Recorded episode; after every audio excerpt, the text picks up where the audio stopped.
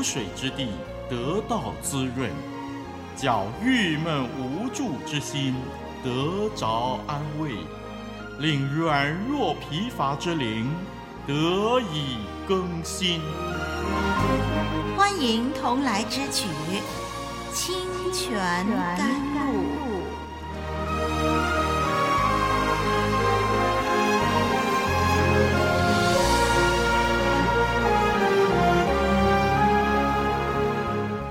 兄姐妹朋友们，欢迎您收听《清泉甘露》，我是林丽文。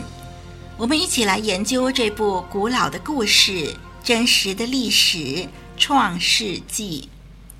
虽然里面所记载的事距离我们今天的年代已经非常久远，但是《创世纪》的内容信息却跟我们每一个人的生活息息相关，而且其中的属灵教训可以分秒提醒我们。使我们可以过得更有意义。请让我们用祷告托住这个节目的录制，并且也为自己祷告，让我们的属灵生命天天成长。让我们今天一起来研究《创世纪》第八章第六到第十九节。我们一块儿来念《创世纪》第八章第六到第十九节。过了四十天，挪亚开了方舟的窗户，放出一只乌鸦去。那乌鸦飞来飞去，直到地上的水都干了。他又放出一只鸽子去，要看看水从地上退了没有。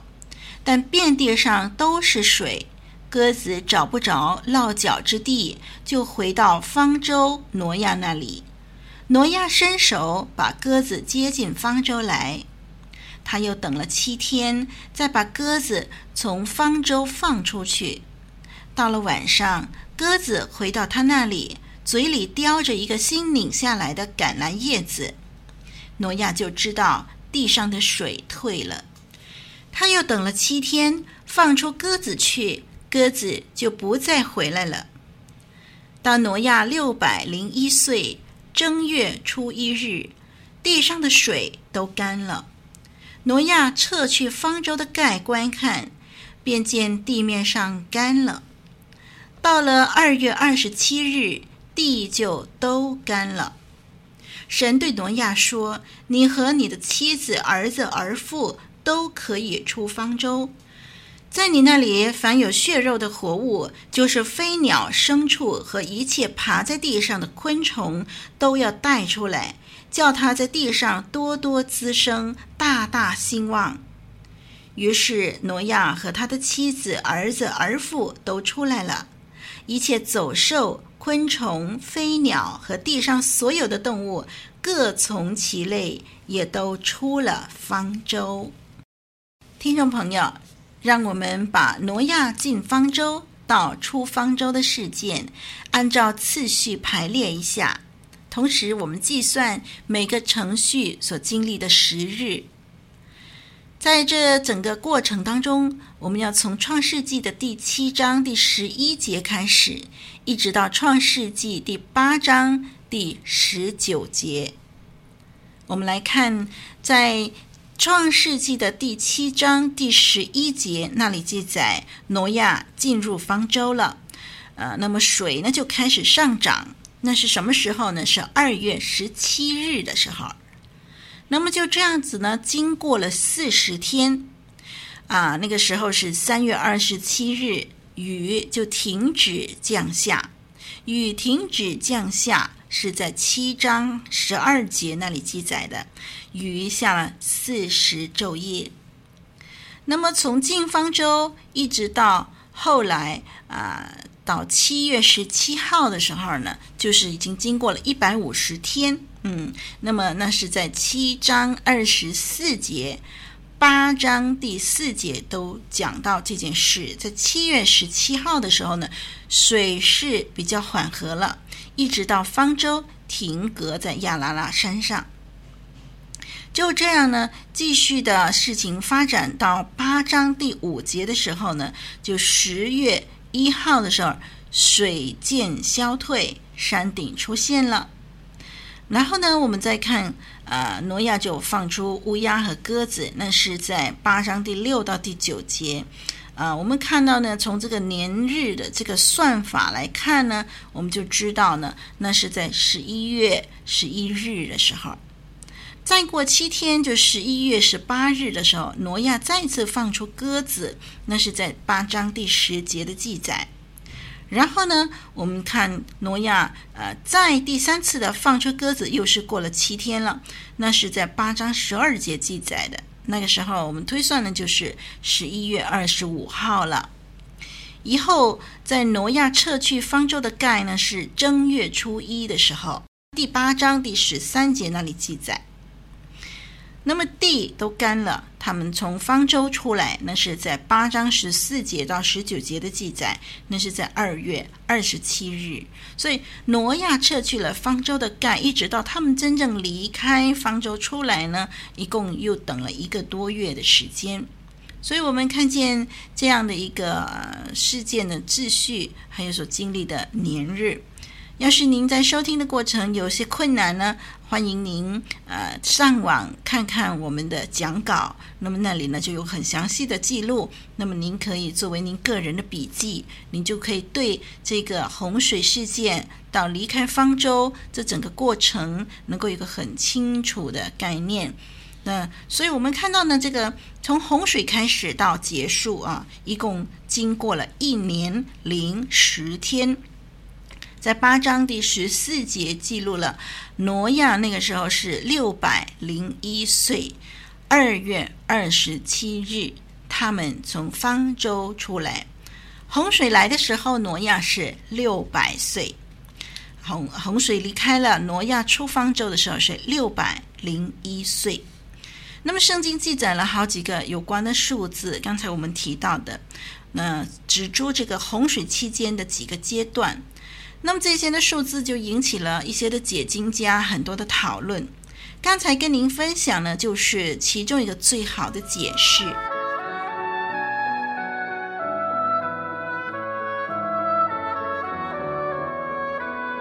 古老的故事，真实的历史，一部述说世界起源的书，《创世纪》，追源溯本，借古。玉晶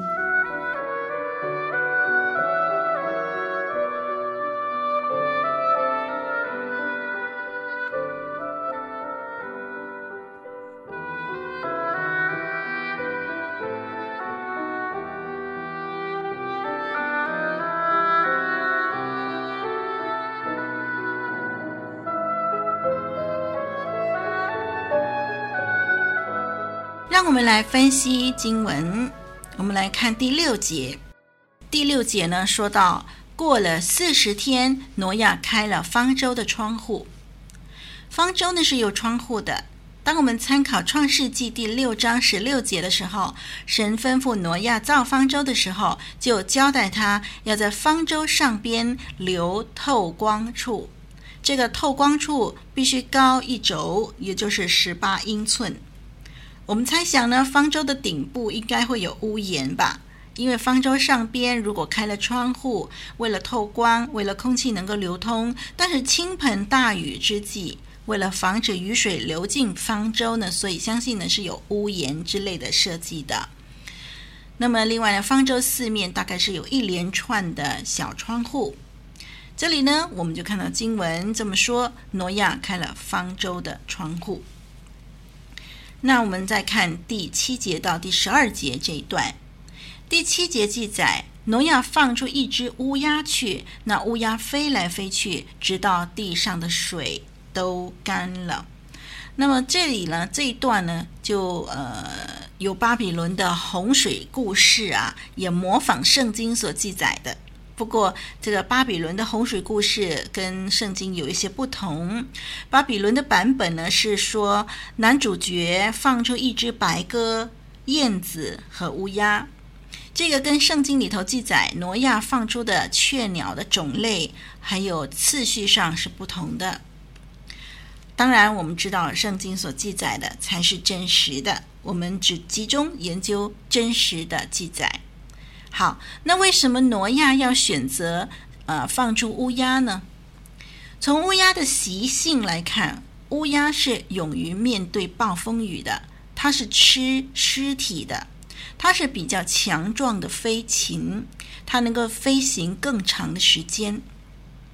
我们可以推论，当洪水停止，水渐渐消退，要探测方舟外的情形，我们先放出乌鸦是比较适合的。好，接着就放出鸽子了。第一次，因为鸽子找不着落脚之地，遍地上都是水，所以鸽子就飞回挪亚的方舟。那第二次再放出鸽子。晚上的时候，鸽子叼着一个新拧下来的橄榄叶子回到挪亚那里，这使到挪亚可以知道地上的水已经退了。原因是橄榄树不是生长在高处，鸽子可以叼着新拧下来的橄榄叶子，肯定是从地势比较低的地方获取的。这就表示地势低的地方的水也退了。树开始生长了。那么，在第十二节说到挪亚第三次放出鸽子，鸽子就不再回来了。可见，鸽子呢已经找到落脚之地，证明地上的水都干了。鸽子嘴里含着橄榄枝，就代表了和平的记号。这都是呃世间所流传的一个记号嘛，对不对？鸽子嘴里头呢含着橄榄枝。那么，这样的一个记号就是源自于挪亚方舟洪水的历史了。好，我们继续看第十三节到第十四节。从第十三节开始，记载了挪亚的岁数、日期和世界的情况。说到挪亚六百零一岁，那时候是正月初一日，地上的水都干了。在第十四节强调地都干了，让我们注意第十三节说地上的水干了，跟第十四节所说的呃水干了的这个字眼。第十三节说地上的水都干了，当挪亚撤去方舟的盖观看的时候，看见地面上干了。我们注意干这里的干，还有第十四节提到。地就都干了。第十三节的“干”和第十四节的“干”在希伯来文字里面是不同的字。我们注意第十三节说到这个“地”，还有第十四节说到的“地”，我们就会发现原来干的程度不同。所以希伯来文里头第十三节的“干”跟第十四节的“干”是不同的字，干的程度不同啊。第十三节强调的是地上的水，还有地面啊干了。可是第十四节说地都干了，这两者之间的不同就是地面上即使没有水了，可是土地泥土可能依旧是泥泞。第十三节的情形就是这样，呃，地面水干了，可是它还是泥泞，泥泞是不适合人和动物生活的。必须等到连泥土都干了，才能够出方舟。所以第十三节记载的日期是正月初一日，挪亚就必须再耐心的等多一个多月。到了第十四节那里说二月二十七日，啊，地就都干了，就是泥土都干了，已经不再是泥泞了，那么才可以计划出方舟的行动。啊，在英文圣经 NIV。对于第十三节、第十四节的翻译，第十三节是 “The water had dried up from the earth, the surface of the ground was dry”，这是第十三节。我们注意，这里说 “the surface of the ground”，强调的是地面。那么英文圣经第十四节说 “the earth was completely dry”，“the earth was completely dry”。全都干了， 所以你看到第十三节的干的程度跟第十四节的程度是不同的。弟兄姐妹、听众朋友，圣经的记载何等仔细，交代得清清楚楚。只是我们常常没有小心留意。我们可以很肯定地说，圣经中每一节、每一个字，没有一个是多余的。我们只当存谦卑恭敬的心去研读，您就会发现神的话语无懈可击。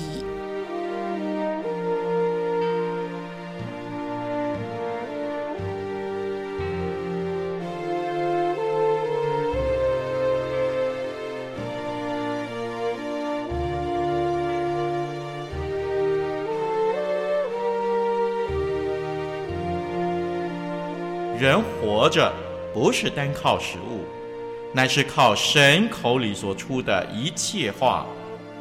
清泉甘露林丽文，祝愿你恩典满满。